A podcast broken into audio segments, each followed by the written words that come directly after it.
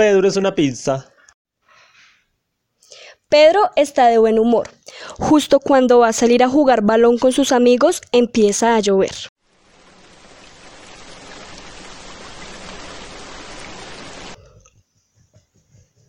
El papá de Pedro se da cuenta que su hijo está muy triste. Piensa que la mejor manera de alegrarlo es convertirlo en una pizza. Lo acuesta sobre la mesa de la cocina y empieza a amasar la masa. Estira la masa para todos los lados.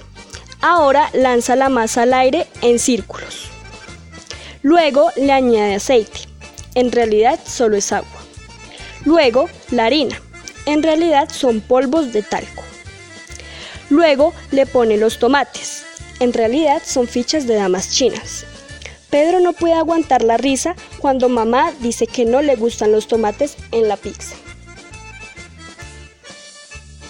Muy bien, Dice papá. sin tomate, solo queso. El queso es papel cortado en trozos. ¿Qué te parece un poco de salchichón, Pedrito? Pedro no puede responder porque solo es un pedazo de masa con cosas encima, pero cuando le hacen cosquillas a la masa se ríe como loco. Se supone que las pizzas no se ríen.